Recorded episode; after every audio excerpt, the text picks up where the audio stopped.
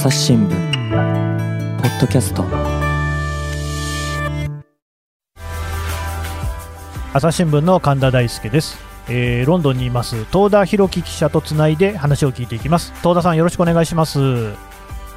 ろしくお願いします。はい、えーで東田さん前回に引き続きましてですねタイヤスさん、えーワイオミヤタイヤスさんですねの話を聞いていこうと思うんですが。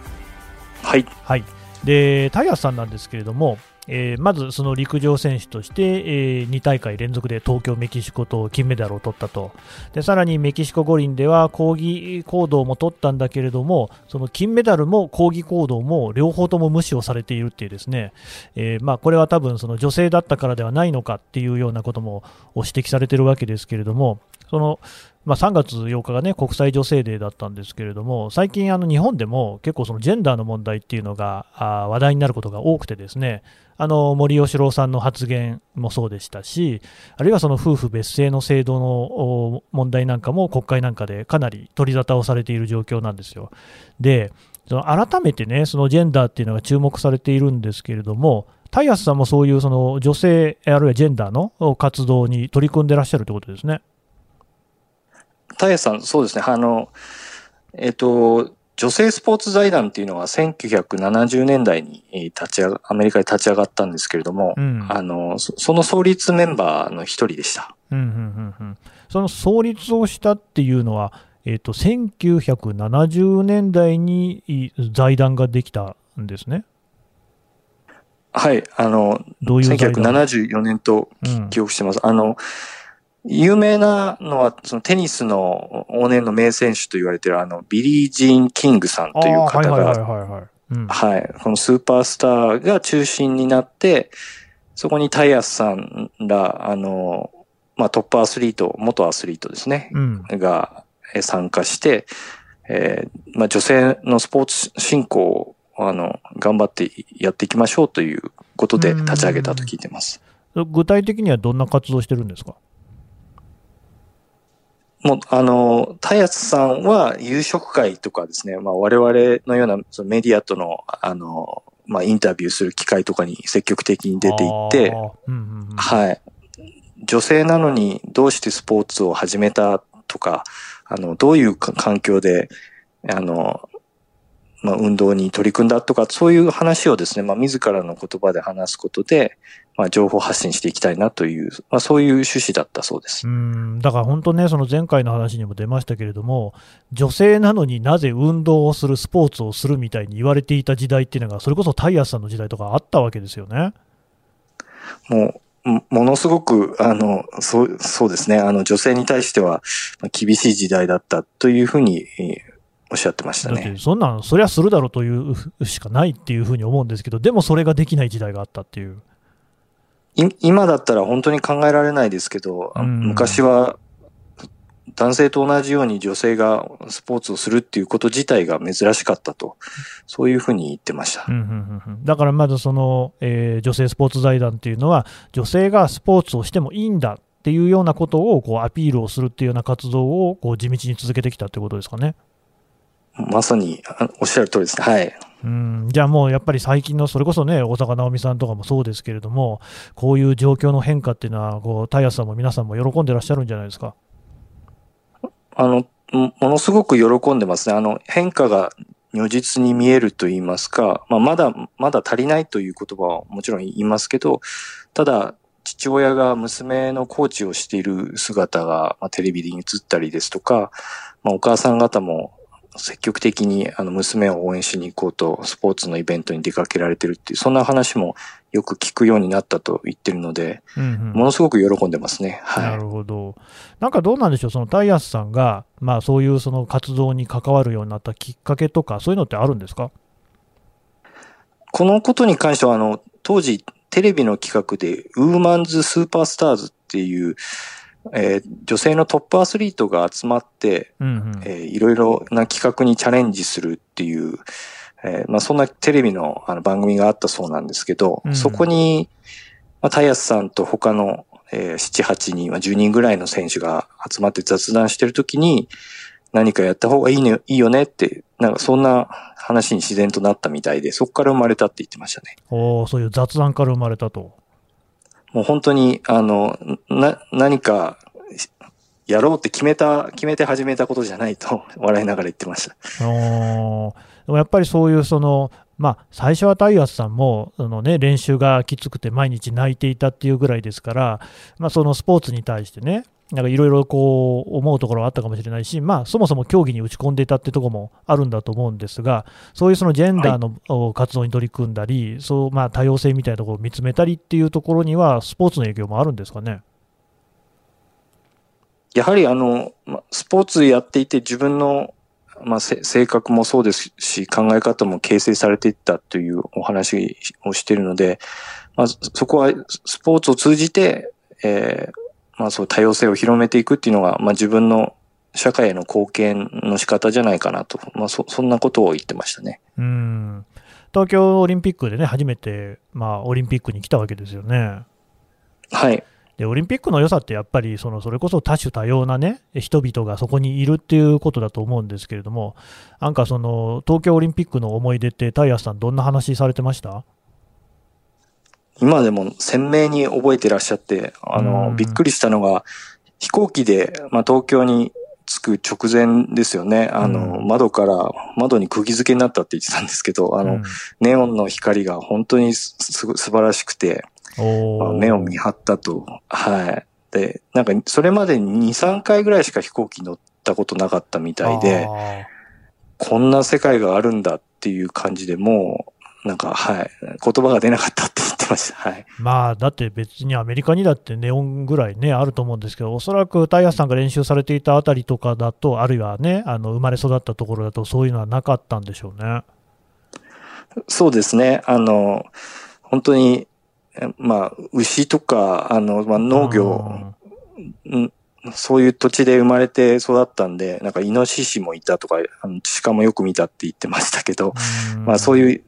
田舎出身からすると、もう別、別世界だと。まあ、そんな言葉も言ってましたね。で、あとそのね、金メダルを取るような人が国際、な飛行機に2、3回しか乗ったことがないっていうのもびっくりしますけれども、そういう国際大会とか、あんまり出られなかったんですかね？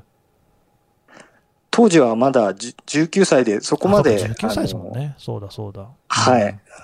そこまで実績もまだ、あの、ななかったようで、はい。まあ、東京五輪の後は、あのかなりいろいろとあの転戦されたそうですけど。まあ、だし、やっぱりその、ね、そのそうそういう背景があって、えーまあ、選手としてのね、まだそれほど知名度もなかったっていう状況があり、なおかつやっぱ黒人の女性じゃないですか。で、はい、当時を考えると、まあ、黒人はそのバスなんかも別のバスに乗れとか、別のところに乗れみたいなね、ところもあったし、それこそ飛行機に乗るなんていうのもね、ハードルは白人に比べれば高いっていうところもあったんでしょうし、なかなかそういうね、時代背景みたいなのもあったのかもしれないですね。そうですね、あの投票もできなかったで、うんうん、あのあの、入れてもらえないこともよく、あの、まあ、あったということなので、もう本当に、うん、しかも女性ですし、そうですね、大変だったと思います。ちなみになんか日本人に対する印象みたいな話ってありました？あの、銀座に初め、あの、連れてってもらった時のことを、あの、すごく鮮明に覚えてらっしゃって、うん、まあ、初めて寿司をあの口にしたそうなんですけど まあ、基本ね、アメリカの人、生魚食う食べることないでしょうからね。はい。なんかその、銀座にたくさん人がいた、いたということも覚えてましたし、うん、で、日本人の方、まあ日本人への印象もすごく良くて、あのすごくみんなにあの優しくされた記憶でいっぱいだと、まあ、そんなことも言ってくれましたね。あまあそういうことだったらよかったですけどね、あの東田さんね、今回、このタイヤさんの記事を過去、取り上げようと思ったのって、どういうところにきっかけ、動機があるんですか？はいああのちょうど去年ですね、2020年5月にミネソアメリカのミネソタ州で、ジョージ・フロイドさんという黒人の方が、まあ、白人の警官に暴行されて亡くなった事件があって、まあ、そこ、はい、そこから、あの、最近皆さんよく耳にするかと思うんですが、ブラック・ライブズ・マターという、まあ、人種差別への抗議運動がまた再燃しまして、で、それがスポーツ界にもかなり広がって、で、そこで、あ、タイヤスさんってこんな人もいるんだっていうことに、あの、まあ、恥ずかしながら僕も知りましてですね、ぜひちょっとお話を伺ってみたいとうんうん思って、はい。あの、一生懸命コンタクト取ろうと思って、はい。動きました。なんかね、まあ、その普段ロンドンにいるから、アメリカにいる女性とコンタクトを取るっていうのも、その一筋縄ではなかったでしょ？そうですね。特にあの、まあ知られてない、まあ僕の名前はもちろんですけど、なかなかやっぱりその日本の新聞やメディアに触れる機会もないと思いますんで、そうですね。うんハードルはかなり高かったですね。うんうんうん。まあでも、あの、ちゃんと取材には応じてくださったんですね。はい。本当あの、すごく気さくな方で、もう本当ありがたい、感謝しかないですね。はい。もう僕はラッキーだったと思う、つながったこと自体がラッキーだったと思ってますけど。質問ドラ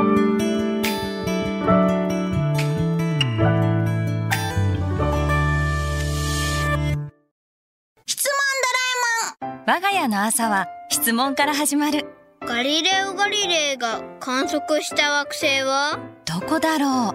身の回りのことや広い世界のことまでいろんな質問が毎朝君のもとへ土星だって毎朝のワクワクが未来を開く朝日新聞うん。でもやっぱりその、東田さんもね、東田さんってあれなんですよね。まあ僕、前から東田さんのこと知ってるんであれなんですけど、ちっちゃい頃アメリカいたんでしょ？はい、そうですね。あの、小学生の途中からアメリカにいました。はい。うんそういう、まあ、自分の体験なんかも踏まえて、あと、まあね、アメリカでの取材もしていたこともあると思うんですけども、BLM っていうのは、東田さんから見ると、どういうふうに映ってますか？とても共感すると言いますか、まあの僕自身も、えー差別という、まあ、これが差別なのかなっていうのはいつも自問自答するんですけど、ただ、すすごくあの傷つく言葉っていうのは、えー当時アメリカに住んでた時にたくさん言われてきたので、うんまあ被害妄想かなって思う時もあるんですけど、でも今考えると、自分は我慢してその気持ちを抑え込んでたっていう、いまあそんな記憶がありますね。はい。なので勇気を振り絞って、あの、抗議する、まあ平和的なんですけどね、平和的に抗議してる人たちはすごいなっていう感じで見てます。うん、やっぱりそういう嫌な経験ありました？アジア人差別もありましたし、にまあ、日本に対する差別もありましたし、ややはりあの偏見もまあたくさんあったので、うん。まあ、ここれは、まあ、これはあの全然差別じゃなくて笑い話なんですけど、当時あの、空手キッドっていう映画がすごく流行った時期がありまして、うんうんうんなんかもうそれが流行った次の日からもう学校に行くと、あ知らない奴からもう空手で勝負しろって言われて、何のことかわからなくて、でよくよく聞いてると、お前空手キッド見たんだ俺はっていう話をしてて、うん。ああ、そういうことかって、でも、でも日本人みんな空手やってるわけじゃないよって言っても、まあ全然信じてもらえずにですね。まあでも、偏見ってこういうところから 始まるんだなって、まあねそそういう記憶がありますね。はい。うんえ東田さんはなんかスポーツはやってたんですか？はい、あの、アメリカはいいところは、あの、季節ごとにスポーツ変えられるので、はいはいはい。なので、あの、まあ、実力は全然なかったですけど、まあ、野球やったり、テニスやったり、サッカーやったり、いろいろと、あの、ストリートでバスケもちょっとやったりとかですね。やれることは結構やりましたね。はい。いいじゃないですか。なんか思い出とかあります？あの、忘れられないのが、まあ、本当にアメリカ行きたてというか、その行った時の、まあ、英語全く喋れない時の9歳の話なんですけど、うん。あの、まあ、仲間をつ作りなさいという、まあ、親からの勧めでリトルリーグに入ったんですね。うんで、当時はまだ年齢的に、その、まあ、ピッチャーのその肩肘のこともあありますし、まあ、試合進行が遅くなるということで、あの、ピッチャーがボール投げないで、ゴルフのティーみたいな、あの、まあ、ティーボールって言うんですけど、ゴム製の円柱の先にボールを乗せて、それを打つっていう、まあ、そそれが、うん。はい、ルールであったんですけど、まあそのチームに入りまして、で、まあ、ベンチにいる人も全員打席回ってくるんで、僕も、あの、打たせてもらったんですけど、そこの初打席で、まあ、ラッキーなことに、あの、タイムリーヒットを打ちまして、いやいや、やるじゃないですか。なんかさっき謙遜してたけれども、結構やり手だったんですね。いえいえ、リトルリーグなんで、うんまあ、はい。うん。大変おこがましいですけど、まあでも、本当に、あの、まあ、あの感触というか、ボールが抜けていった後の、まあ、ベース、一塁ベース踏んだ時のベンチの盛り上がり方といいますか、うん。全く何言ってるか、本当わかんなかったですけど、でもみんな喜んでくれてまして、で、あの、スリーアウトになって戻った時に、もう頭叩かれたり、ハイタッチ求められたりとかして、ななんか今まで喋ったこともなく、ない、まあ、当時ベンチには白人も黒人も、中南米の人もいましたけど、みんな、なんかすごく喜んでくれて、あなんか仲間に入れてもらえたというか、認められたなっていう、まあそんな、すごく忘れられない瞬間でした。いいじゃないですかね、だいぶスケールは違いますけどね、大谷翔平さんを思い出しますよね。う んもうとてつもなくだいぶ スケールが違います。いやでもはい彼もね、やっぱりその、まあ、ちょっとき、ね、最初の頃なんか緊張の面持ちでバッターボックス入って、でも大きいホームラン打ってね、迎えられた時にね、あのなんかそこでまあ一つね、こう緊張が解けたみたいな感じがあって、ちょっとしたいたずらみたいなのも受けたりしててね、ああいうのっていうのはなんかやっぱこうスポーツいいなっていう感じしますね。僕があのスポーツを、まあ、取材させてもらう動機というか、その、はい、あそなぜこれを今もやってるかっていう理由は、まあ、まさに今、神田さんがおっしゃったところにありまして、やっぱそのスポーツの素晴らしさっていうのを、まあ、僭越ながら少しでもと、あの、紹介できたらなと思ってやってます。うんただまあ一方で残念ながらそのスポーツの世界でもまあなんかいろんなところでまだまだその差別っていうのがね抜けないみたいなところもありますね。はい、あの、まあ、大リーグをよく取材させてもらってたんですけど、えー、4、5年前ですかね、あの、当時、アスレチックスっていうあのチームにでコーチをされていたロン・ワシントンさんっていう人がいるんですけど、今ブレーブスのコーチ、三塁コーチやってるんですけど、ええまあその人と練習、試合前の練習の時間に、まあ結構、あの、野球のですね、本当技術の話を話し込んでたんですけど、三塁線の後ろぐらいにですねあなたなかなかすごいですね。いや、あの、ええロン・ワシントンさんってあのダ、ダルビッシュ選手がレンジャーズにいた時の監督で、はいはい。あのご自身が、まあ、黒人ということもあって、すごくその、あの、まあ、いわゆるマイノリティというか、その、いろんな人種の人に優しい人で、へで、我々日本人記者が行ってもすごく温かく迎え入れてくれて、え、うんまあ、よく話をしてくれる人で、はい。守備の名手なんで、あの、すごく勉強になるんですよね、話聞いてると。はい。ただ、その時に、あの、まあ、お客さんが後ろにいるのは、あの、スタンドにいるのは分かってたんですけど、あの、関係なく取材してたら、まあ、ちょっと、まあ、そのワシントンさんに対して、えーまあ、こ黒人蔑視という、まあ、N ワードと言われる言葉を浴びせられて、まあのに、はいってやつね。はい。はい。うんで、僕に対してはその日本人蔑視の言葉を浴びせられて、ああ、ジャップね。でうんまあ大そうね。やっぱり大変、いねうんはい。まあ、ショックでしたね。まあ、んただ単にあの話をしてるだけなのに、まあ、まだこんなことを言う人がいるんだなと思いながら、はい。で、うんその時にワシントンさんが言ってたのがう、んもういつものことだからって言って、へまあ、苦笑いしてて、そうなんですね。うん。いや、だからね。あの表情は、うんはい、ちょっと忘れられないですね、やっぱり。いや、なんかまあ、本当にその、いつものことだからっていう言葉の重みですよね。日常なんですよね、それがね。そうですね。なので、まあ、お前もそんな気にするなよって、むしろなんか、僕が励まされて終わるっていう、なんかすごく不思議な感じでしたね。いや、でもやっぱりこう、改めてっていうか、やっぱり BLM が盛り上がったことで、それこそ朝日新聞でもいろいろ関連の記事出て、いかにね、その黒人がいまだに、その、さまざまなね、その差別的な取り扱いを受けているのか、それこそその警察なんかにもひどい扱いをこうずっと受けているし、それからまあ、それだけじゃないわけですね、それこそいろんな側面、スポーツも含めて、で、あらありとあらゆるところでそういうのが残ってると。で、その今の話、まさに、その黒人と我々日本人って結構同じ立場にいるんですよね。はい。僕はそう思います。あまあアメリカに住んでた時もそうですし、やはりその、まあ、非白人と言って、言いますか、まあ、白人じゃないので、まあ、いろいろな、そうですね、ち、違った見方をされるというか、まあ、扱いも受けることもありました。はい。うんだから本当にそのなんか、あの綺麗事上っ面みたいな話じゃなくって、まさにこれ、自分の話なんですよね。はい。あの、なので、なかなかやっぱ黒人差別ってなると少し遠いようなことをあの感じてしまう方もいらっしゃるかと思うんですけど、はい、もう自分にも降りかかってくることだと思うので、そうですね、あの、少しずつそういうのも発信できたらとは思ってます。うんで一方で、その我々が差別する側に回ってるっていうこともね、その気づかずにってこともあるかもしれないし、あるいは意図的にっていうところもあるかもしれないけど、これはやっぱありますもんね。歴史を知らないと、あの、周りが言ってるからいいやと思って、まあ、先ほど、あの、言ったその N ワード、黒人蔑視の言葉とかを使ってる人っていうのも、まだ結構いますので、まあ、特に、そうですね、あの、えっ、ー、と、若い人とかまだ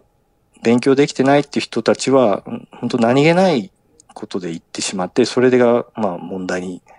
発展していくっていう、まあ、そういうケースは僕もちょっと見たことがあります。うん。どうですか、そのしかし、東田さん、そのね、取材をしたタイアスさんは、そういうね、今のその人種差別、あるいは性差別に対する問題、あるいはでもそれに対するね、BLM, BLM のような、ね、抗議の運動、まあ、ジェンダーに関すると MeToo とかもありましたけど、そういうのが広がっているっていう状況、こんなのをですね、えー、今、どういうふうにご覧になってるんですか？すごくその変変化してきてるっていうことは実感してますし、まあ、ただこれを、ここで手を緩めずに、あの、このままもっといろんな人に参加してもらって、えー、少しでも、あの、理解が深まればいいなと、そんなことは言ってましたね。うんやっぱりなかなかね、そのいろんな考えの人がいて、それこそアメリカもね、まあ、日本もそうですけれども、分断っていうことがすごく言われているじゃないですか。で、はい、だそういうその考え方の違いはいろいろあるにしても、やっぱりそういう中で、そのまあ、共通できるところを見出していくっていうようなことなんですかね。はい、あの、印象的な言葉として僕はあの記憶に残っているのが、タヤさんは、まあ、その全ての意見で一致しなくていいんですっていうことは言われてまして、ただそ、その中でも、あの、必ず、まあ、合意できるというか分かり合える共通項、共通点はあるので、まあ、それを探すことが大事なんだと。え何を、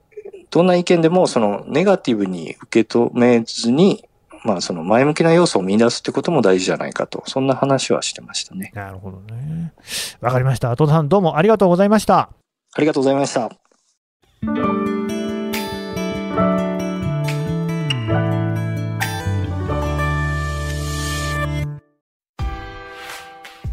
はい。というわけで、ロンドン、東田記者の話を聞いてきました。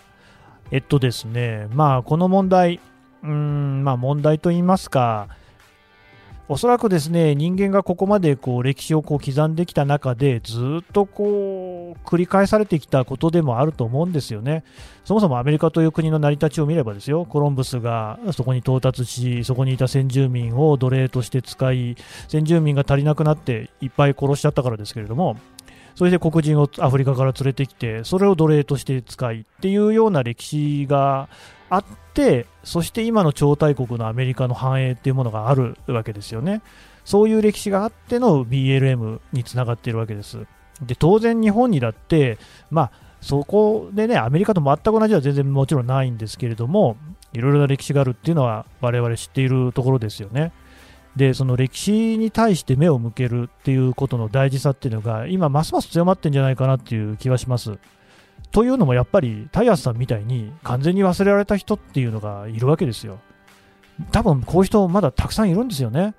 で、こういう人たちの存在をどんどん掘り起こしていかなきゃいけない。これはもちろん報道機関の責任だと思いますし、まあそういうものがですね、きちんとこう世に届くような、そういう社会であってほしい。ただ希望あると思うんですよね。タイヤスさんも言っている通り、変化が現れてきた。BLM みたいなこう運動っていうのもかなり肯定的に捉えるようになってきた。メキシコの時とは違うわけですよ。メキシコ五輪の時とはね。そういうそのポジティブな面に目を向けて今後のね、えー、未来っていうものをこう掴んでいけたらいいななんていうことを感じました。朝日新聞ポッドキャスト朝日新聞の神田大輔がお送りしました。それではまたお会いしましょう。この番組へのご意見ご感想をメールで募集しています。ポッドキャストアット朝日ドットコム。podcast アットマーク朝日ドットコムまでメールでお寄せください。ツイッターでも番組情報を随時紹介しています。アットマーク朝日ポッドキャスト。朝日新聞ポッドキャストで検索してみてください。